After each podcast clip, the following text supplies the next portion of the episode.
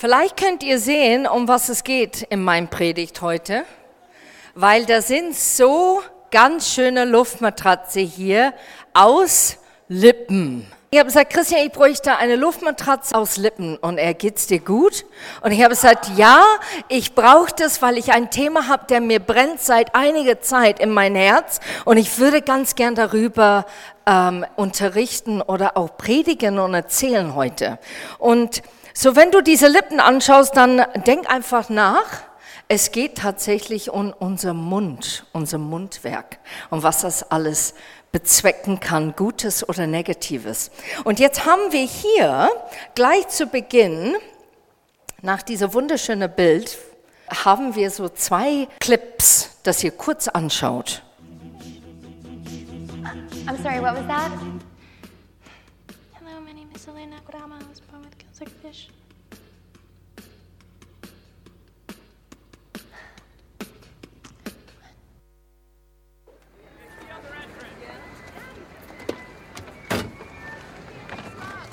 Excuse me. I know you didn't think anyone would catch you, but you just slammed your door into my car. The least you can do is say you're sorry, lady. You don't have to take that tone. It's not like I'm hurting your resale value.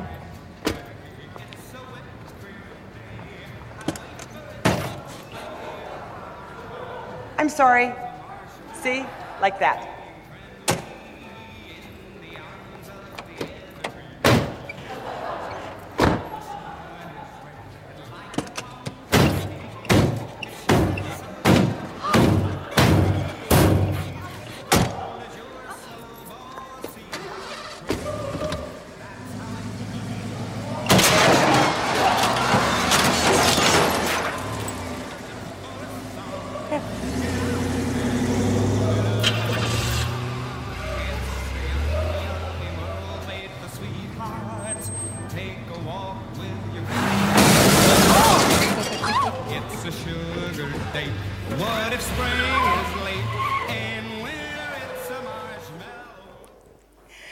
Fand diese zwei Beispiele hervorragend. Die sind zwar auf Englisch, aber ich glaube, ihr habt bildlich verstanden, um was es geht. Der erste kommt zu einem Vorstellungsgespräch, es kommt aus Pitch Perfect, und sie spricht so leise, dass die Null begreifen oder verstehen, was sie sagen möchte.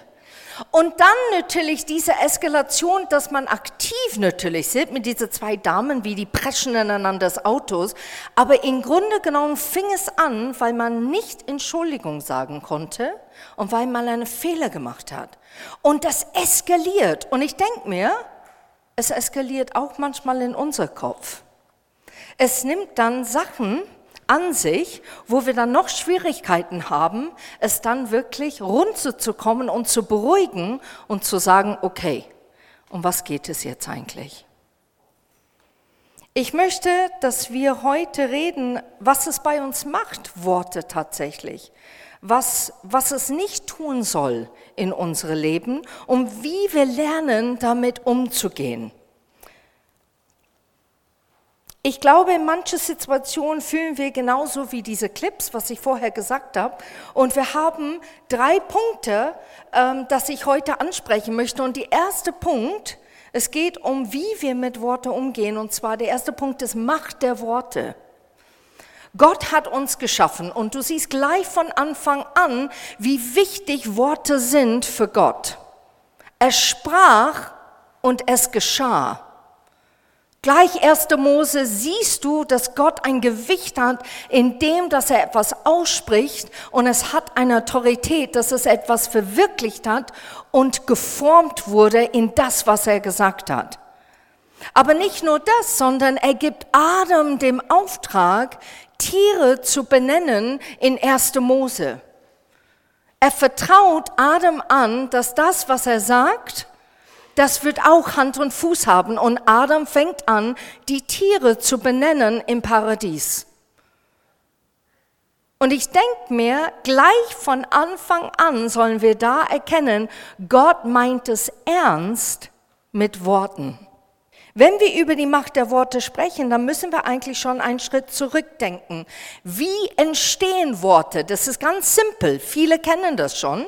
Aber wie entstehen Worte? Die entstehen natürlich erstmal in unseren Gedanken. in unseren Kopf. Und beides ist tief miteinander verknüpft, das Denken und das Reden. Und ich möchte jetzt eine Geschichte erzählen von zwei Wölfen. Vielleicht kennt ihr die Geschichte? Ein alter, weiser Häuptling saß mit seinem Enkelsohn am Feuer und erzählte ihm die Geschichte von die zwei Wölfen. Im Leben eines jeden Menschen gibt es zwei innere Wölfe den weißen und den schwarzen Wolf. Beide ringen und kämpfen seit ewigen Zeiten miteinander um die Vorherrschaft in uns und damit auch um die Vorherrschaft in der Welt und werden dies auch in Zukunft weiter tun. Den einen Wolf nennen wir Menschen böse oder auch falsch. Er steht für alle die dunklen, schattenhaften Anteile in uns und arbeitet mit Trennung, Angst, Schuld, Selbstmitleid, Verleugnung, Unterdrückung, Isolation, Zwietracht, Egozentrik, Geltungssucht, Eifersucht, Neid, Gier, Maßlosigkeit, Habsucht, Genusssucht, Überheblichkeit, Intoleranz, Zwang, Verhärtung, Erstarrung, Verurteil, Verachtung, Wut, Gewalt und Hass. Den anderen Wolf nennen wir Menschen gut oder auch richtig. Er steht für Verbindung, Vertrauen, Offenheit, Liebe, Großzügigkeit, Wohlwollen, Güte, Verständnis, Mitgefühl, Freundschaft, Friedfertigkeit, Rücksicht, Demut, Gelassenheit, Wahrhaftigkeit, Hoffnung, Freude, Begeisterungsfähigkeit, Kritikfähigkeit, Selbstbeherrschung, Verlässlichkeit, Mut, Visionen, Willensstärke, und Durchhaltevermögen. Der Enkel schaute nachdenklich in den Flammen des auflodenden Feuers. Funken steigen auf und verlieren sich im Nachthimmel.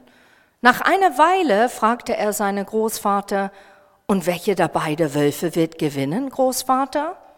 Und der alte Häuptling schaut ihn eindrücklich an und entgegnet, es wird letztendlich der gewinnen, den du am häufigsten fütterst.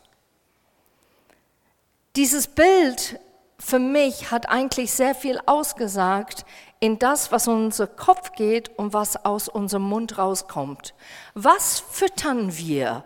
Was beschäftigen wir in dem Alltag so sehr damit, dass es unsere Worte und unsere Haltung so prägt, dass letztendlich wir werden so, was wir tatsächlich denken und tun? Der zweite Punkt. Worte des Glaubens. Jesus spricht an einer Stelle darüber, dass unsere Worte und Taten Hand in Hand gehen sollen. Es ist eine Zeile in der Bibel, wo eigentlich einige zittern darüber, weil es steht in Matthäus 7, 20 und 21, ebenso werdet ihr diese falschen Propheten an ihre Taten erkennen. Nicht wer mich dauernd Herr nennt, wird in Gottes himmlisches Reich kommen, sondern wer den Willen meines Vaters im Himmel tut. So Gott bezieht sich ganz deutlich da mit Jesus, dass er sagt, du kannst viel erzählen, wenn der Tag lang ist. Aber es geht um das, was du eigentlich letztendlich tust in deinen Taten, wird deine Worte tatsächlich eine Macht und eine Vollmacht erzeugen. Wie achten wir auf uns selber? Das Richtige zu sagen und auch zu tun. Ein prägender oder vorbildlicher Beweis in Matthäus 8. Und da möchte ich wirklich, dass wir es genau anschauen, weil für mich waren da fünf Punkte in dieses Bibelgeschichte, ähm, der eigentlich ein ganzer Predigt draus machen könnte, aber wir werden einfach einen kleinen Schnitt daraus tun heute. Und zwar in Matthäus 8, ab Vers 5 bis 13. Als Jesus in Kapernaum eintraf, kam ein Hauptmann des römischen Heeres zu ihm und bat ihn um Hilfe. Herr, mein Diener liegt gelähmt bei mir zu Hause und leidet entsetzlich. Jesus antwortete, ich will mitkommen und ihn heilen. Der Hauptmann erwiderte, Herr, ich bin es nicht wert, dich in meinem Haus zu empfangen. Sag nur ein einziges Wort, dann wird mein Diener gesund. Auch ich stehe unter höherem Befehl und habe andererseits Soldaten, die mir gehorchen. Wenn ich zu einem sage, geh, dann geht er. Befehle ich einem anderen, komm, dann kommt er. Und wenn ich zu meiner Diener sage, tu dies, dann führt er meinen Auftrag aus. Als Jesus das hörte, wunderte er sich sehr. Er sagte zu den Menschen, die ihm gefolgt waren, einst ist sicher, unter aller Juden in Israel bin ich keinem Menschen mit einem so festen Glauben begegnet. Und ich sage euch, viele Menschen aus aller Welt werden kommen und mit Abraham, Isaac und Jakob im Himmel das Freudenfest feiern. Aber die ursprünglich für Gottes Reich bestimmt waren, werden in die tiefste Finsternis hinausgestoßen, wo es nur noch Heulen und unmächtiges Jammern gibt. Dann sagte Jesus zu den Hauptmann, geh wieder nach Hause, was du geglaubt hast, soll nun geschehen. Zur selben Zeit wurde der Diener gesund. Wenn wir das lesen, bewundern wir das. Wir bewundern der Glaube dieses Hauptmann. Aber eigentlich muss man ein bisschen zwischen die Zeilen lesen. Ein Hauptmann hatte Prestige. Er hatte einen Titel, er hatte eine Ehre, er hatte Anerkennung. Aber nicht nur das, er hatte auch Geld und Respekt. Er hat es gelangt in seinen Job quasi dahin zu gelangen, dass er andere Menschen führt und leitet. Er hatte natürlich auch Sklaven. Und wir verstehen Menschenrecht mehr heutzutage als vielleicht früher. Aber in der Zeit eine Sklave war ein Werkzeug. Es war nicht betrachtet als ein Mensch. So wenn ein Mensch, ein Sklave, krank war, es war uninteressant für viele von denen zu sagen, der braucht Hilfe. Die wurden eigentlich weiterhin missbraucht, bis die letztendlich gestorben sind. Aber es war dieser Hauptmann wichtig, dass dieser Sklave Hilfe kriegt und bekommt. Da siehst du dann auch einen Unterschied in seiner Amtes und auch in dieser Zeit. Er erkannte, dass dieser Mensch ein Mensch war und dass er wichtig war, am Leben zu halten. Er hatte tatsächlich eine gewisse Liebe zu dieser Sklave. Wie er Jesus ansprach, ist eigentlich der dritte Punkt. Aus des Griechischen heißt es Kyrios. Ihr kennt wahrscheinlich aus der Landeskirche, dass man singt Kyrie eleison. Ich weiß nicht, ob ihr das kennt, aber ich habe das, wo ich klein war, habe ich das in und auswendig in der katholischen Kirche gesungen. Und dieses Wort stammt und bedeutet Meister oder König. So dieser Hauptmann wusste, wer Jesus war. Er hat ihn König schon genannt. Stell dir das mal vor, das ist echt eine Offenbarung. Er hat ihn erkannt, für wer er wirklich war. So er wusste, dass dieser Mann, der vor ihm steht, Jesus Christus, eine König ist und Autorität hat. Und das vierte Punkt, er wollte nicht, dass Jesus zu ihm nach Hause kommt, nicht weil er schmutzig war und nicht ordentlich war, sondern er wollte nicht, dass Jesus sich verschmutzt. Weil wenn Jesus tatsächlich zu dieser Hauptmann hineinkehren würde, zu ihm nach Hause, weil er ein Heide war aus das römische Reich, musste Jesus dann durch ein Reinigungsritual durchgehen, damit er wieder dann aus dem Weg ist zu den Juden, um mit denen zu sprechen. Das ist für mich Gedanken, wo ich denke, der Hauptmann wusste, er kann es nicht leisten, der König aller Könige zu verhindern oder verspätet zu sein mit seinem Auftrag. Er wollte, dass er das weiter erfüllt in sein Leben zu diesen Juden. Und deshalb hat er gesagt, ich bin nicht würdig, dass du zu mir nach Hause gehst. Ich habe den Glauben, dass du tatsächlich nur ein Wort sprechen kannst und mein Sklave wird geheilt. Bis zu diesem Zeitpunkt war Jesus immer anwesend bei einer Wunder. Das ist tatsächlich im Neuen Testament das erste Wunder, der geschieht, ohne dass Jesus dabei ist. Dieses Beispiel des Hauptmanns sollte für uns ein Vorbild sein. Unsere Wörter sollen Gott so segnen, dass er zu uns, und jetzt hör mal kurz zu, zu uns Amen sagt. Wisst ihr, dass Jesus Amen zu diesem Hauptmann gesagt hat? Er hat zu ihm gesagt, was du glaubt hast, soll nun geschehen. Das ist Amen. Gott sagt zu dieser Hauptmann, Amen, so geschieht es, was du gerade mir gesagt hast. Und ich denke, wenn ich das reflektiere, in meine persönliche Leben heutzutage, in meinem Alltag, ich bin kein Hauptmann, aber meine Sehnsucht ist, ist, dass Gott erkennt, dass ich ihn anerkenne für wer er ist. Dass meine Worte aus meinem Mund Leben hervorrufen und auch Autorität in sich tragen, dass Gott letztendlich zu mir sagt, Amen, Kerstin, so sei es. Amen. Der dritte Punkt. Die Präsentationen unserer Worte. Es ist Gott nicht gleichgültig, haben wir gesagt, was wir sagen oder was wir meinen. Früher hieß es, ich weiß nicht, ob ihr das schon kennt, aber ich hatte schon Beratungen bei Leuten, die richtig wütend waren. Und die kamen und ich habe immer gesagt, naja, vielleicht wird es helfen, da kriegst du so eine Boxring oder so, ein Haus richtig auf den Boxring oder, oder hast ein Kissen, haust du richtig in den Kissen rein. Äh, du lässt diese Wut so raus, aktiv raus. Und Therapeuten haben das auch gemacht, für viele Jahre. Aber die wissenschaftliche Punkt ist, die haben eine neue Sache erkannt. Und zwar haben die gesagt, das ist nicht, was man machen sollte, sondern man sollte in sein Kopf das genau vorstellen, was passiert, was du gerade begegnet hast. Ich gebe ein Beispiel. Du hast gerade einen Streit mit jemand eine Auseinandersetzung.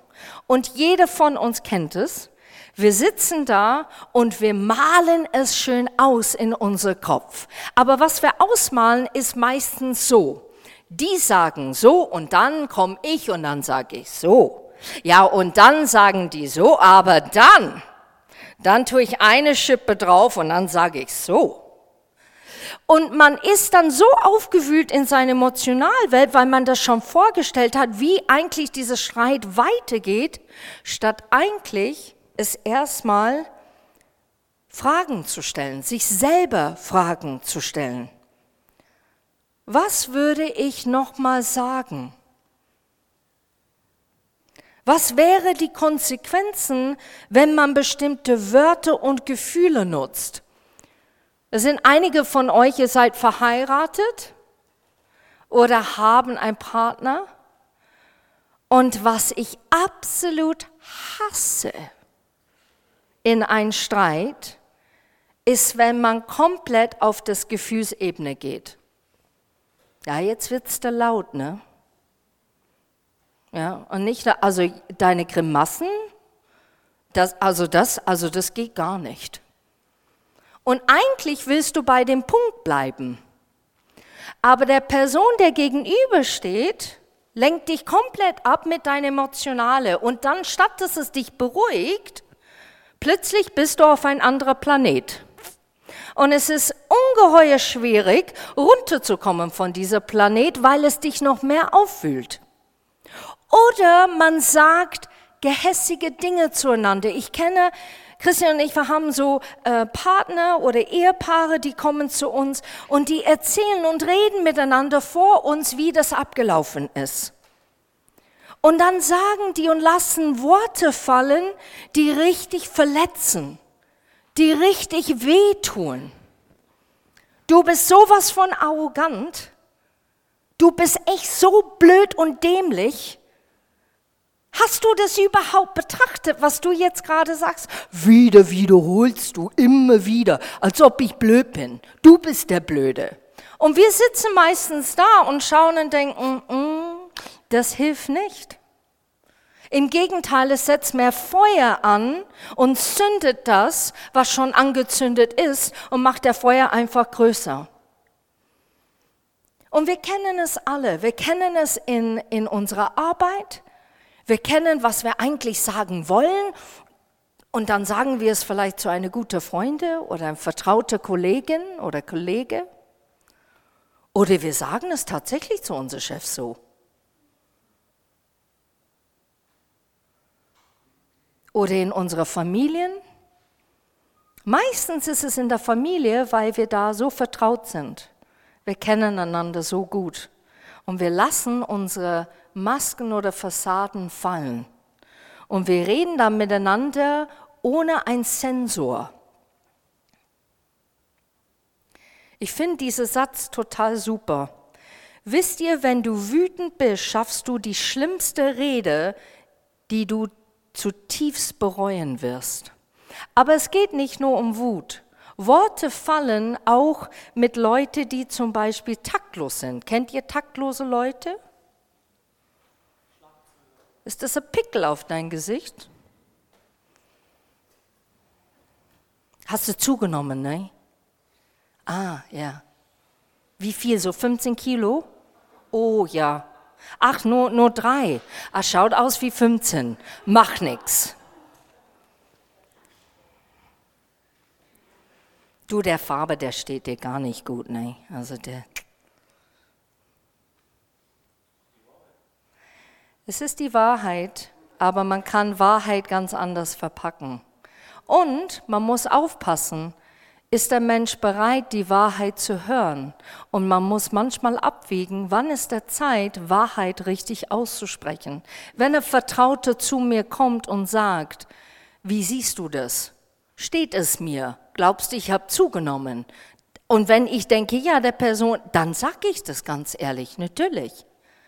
Aber wir begegnen Leute, ne?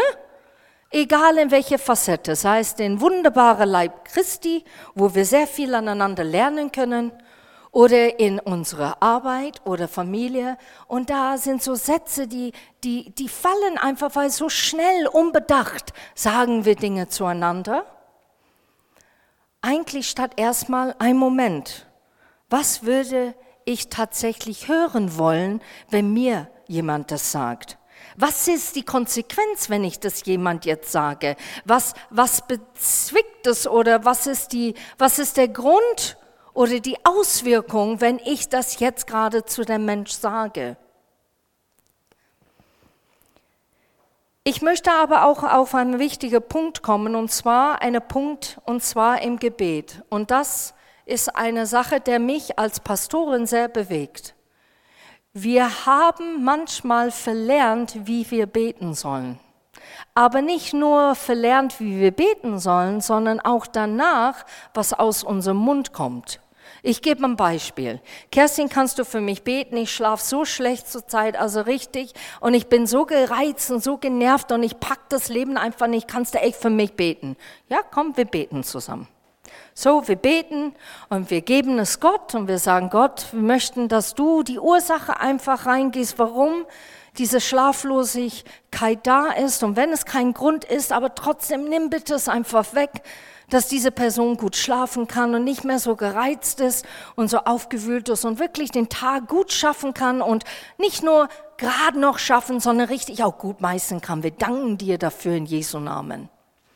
Und dann sagt der Mensch zu mir gleich danach, also heute Nacht wird ganz schlimm sein, weil äh, ich auf Achse war der ganze Wochenende und äh, also das passiert immer so, immer, ist immer so.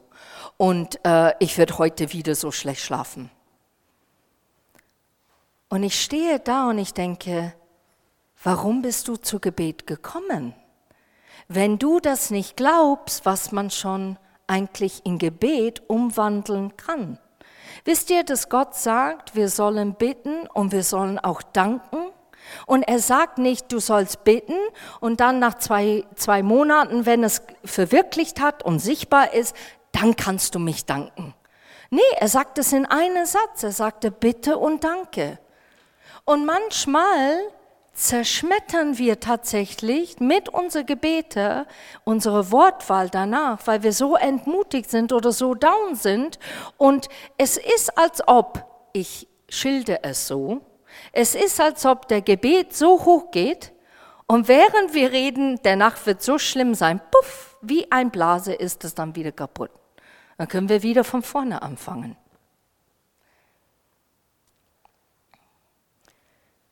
Wir sollen lernen, in Glauben zu wandeln. Und das ist manchmal sehr, sehr schwierig. Und wisst ihr was? Wir sitzen alle im selben Boot und ich kann das total nachvollziehen, vor, äh, verstehen und vorstellen, wie schwierig es ist, tatsächlich Tag ein und aus aufzuraffen in manche Bereiche unseres Lebens und wirklich Glauben hineinzusetzen und Glauben auch da rein zu sprechen, wenn die Umstände sich gar nicht ändern und das vielleicht seit Jahren.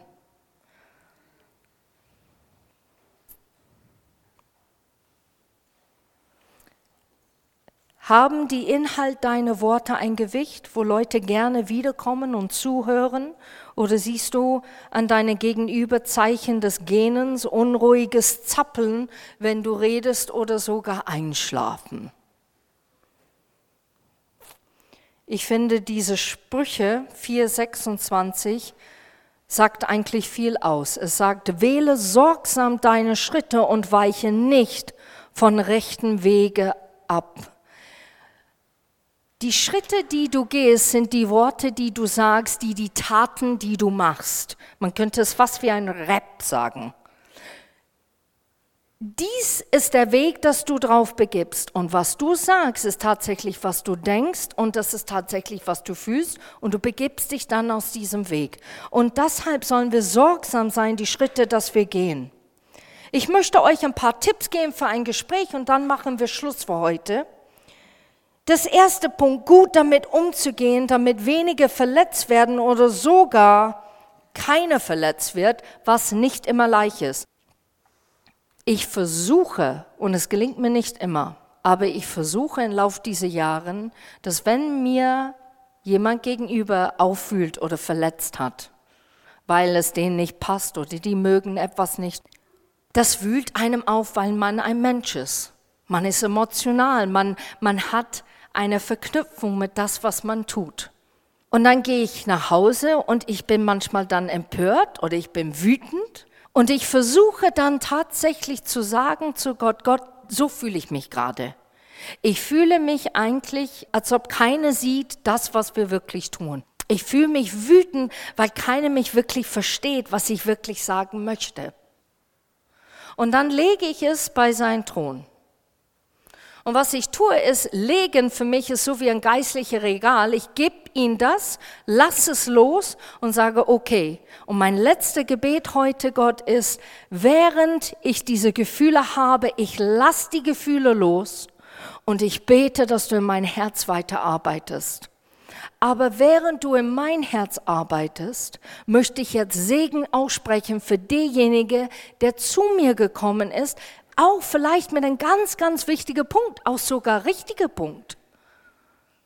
Aber vielleicht zu emotional, egal was der Inhalt ist. Ich bete, Herr, dass du diesen Mensch segnest und begegnest. Aber ich bete, dass wir alle zusammen ein belehrbares Herz behalten können. Und das für mich ist wie eine Schlüssel, dass wenn ich dann ein Gespräch weiterführe mit jemand, der nicht glücklich ist, dass ich weiß, dass mein Herz ein Checkup hat mit Gott. Und diese Checkup ist einfach, Gott, ich weiß, dass der Mensch, auch wenn ich jetzt ruhig spreche, es nicht glaubt, was ich wirklich meine. Ist immer noch auch verletzt. Also Leute kommen und fragen mich, Kerstin, findest du das gut? Und ich sage ganz ruhig, nein, ich finde das nicht gut. Und die Leute sind dann verletzt, weil ich einfach den Satz gesagt habe, nein, ich finde das nicht gut. Und natürlich muss man damit umgehen, aber für mich ist wie eine Sicherheit, Gott, du siehst mein Herz, du weißt, dass ich zu dir gebetet habe und ich möchte mein Herz bewahren, genau in diesem Moment, weil der Hintergrund ist, der Mensch zu segnen und trotzdem zu begegnen. Und ist das leicht? Gar nicht. Am nächsten Tag reflektieren, gibt es etwas, das ich vielleicht bereut habe, ein Wort, das ich gesagt hat, der jemand richtig verletzt hat oder sogar ein Satz. Wenn das der Fall ist, habe ich die Möglichkeit, mich zu entschuldigen für meinen Ton, mein Verhalten, meine Wucht, wie ich vielleicht rübergekommen bin. Wenn ich das tun kann, dann tue ich es auch. War es vorbildlich, wie ich mit der Moment umgegangen bin? War Gott zufrieden mit mir? Hat er Amen gesagt, während ich geredet habe? Oder hat er gesagt, uh, Kerstin, da muss man noch mal ran. Das war nicht so geschickt. Und das letzte Punkt ist natürlich, lasse ich Gott rein in das Gespräch mit jemand anderen, damit er die Möglichkeit hat, etwas zu verändern, währenddessen das Gespräch stattfindet. So, welche Wortschatz, was für ein Ton oder Verhalten hast du und was für eine Glauben haben wir, dass es geändert werden kann? Es sind alle Dinge, die nicht leicht sind. Man kann so viele vielleicht Argumentationen oder Diskussionen gehen an einem jetzt gerade vorbei und man denkt, meine Güte, oh, nee, das fühlt mich jetzt wieder auf. Oder das trifft so in mir, das gibt's doch gar nicht. Und diese Gerechtigkeit, dieser Wahnsinnsgerechtigkeit. So, ich möchte euch ermutigen, bitte vergiss nicht, jeder von uns ist auf einer Reise. Manche sind vielleicht zwei Schritte vorwärts und du denkst, oh weia, ich stecke ganz, ganz weit hinten. Das stimmt nicht. Wir sind alle auf dem Weg. Wir sind alle auf einem Bahn, wo wir versuchen zu achten, was wir sagen, wie wir sagen und wie wir rüberkommen. So, diese Woche achte auf deine Worte. Achte, was du zu jemand anderen sagst und was für ein Wortschatz nutzt du tatsächlich in dein Alltag. Ist es gut oder kann man das Möglichkeit zu verändern? Lass uns beten. Jesus, ich danke dir einfach für den Geduld, für jeder Einzelne, der das jetzt zugehört hat. Und ich weiß, man hört manchmal mit ein Ohr und dann plötzlich schießen die Gedanken oder Emotionen in eine andere Richtung, weil man plötzlich eine Verknüpfung hat mit das, was man gehört hat.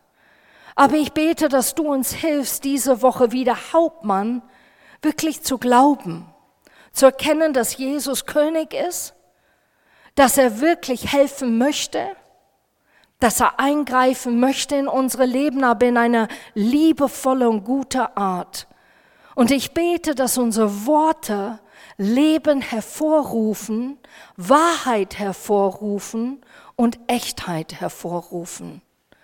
Und dass letztendlich dein Wort hat größte Priorität in unserem Leben. Ich bete, dass du uns alle, jeder einzeln veränderst dass wir bereit sind, unser Herzen formen zu lassen. In Jesu Namen. Amen.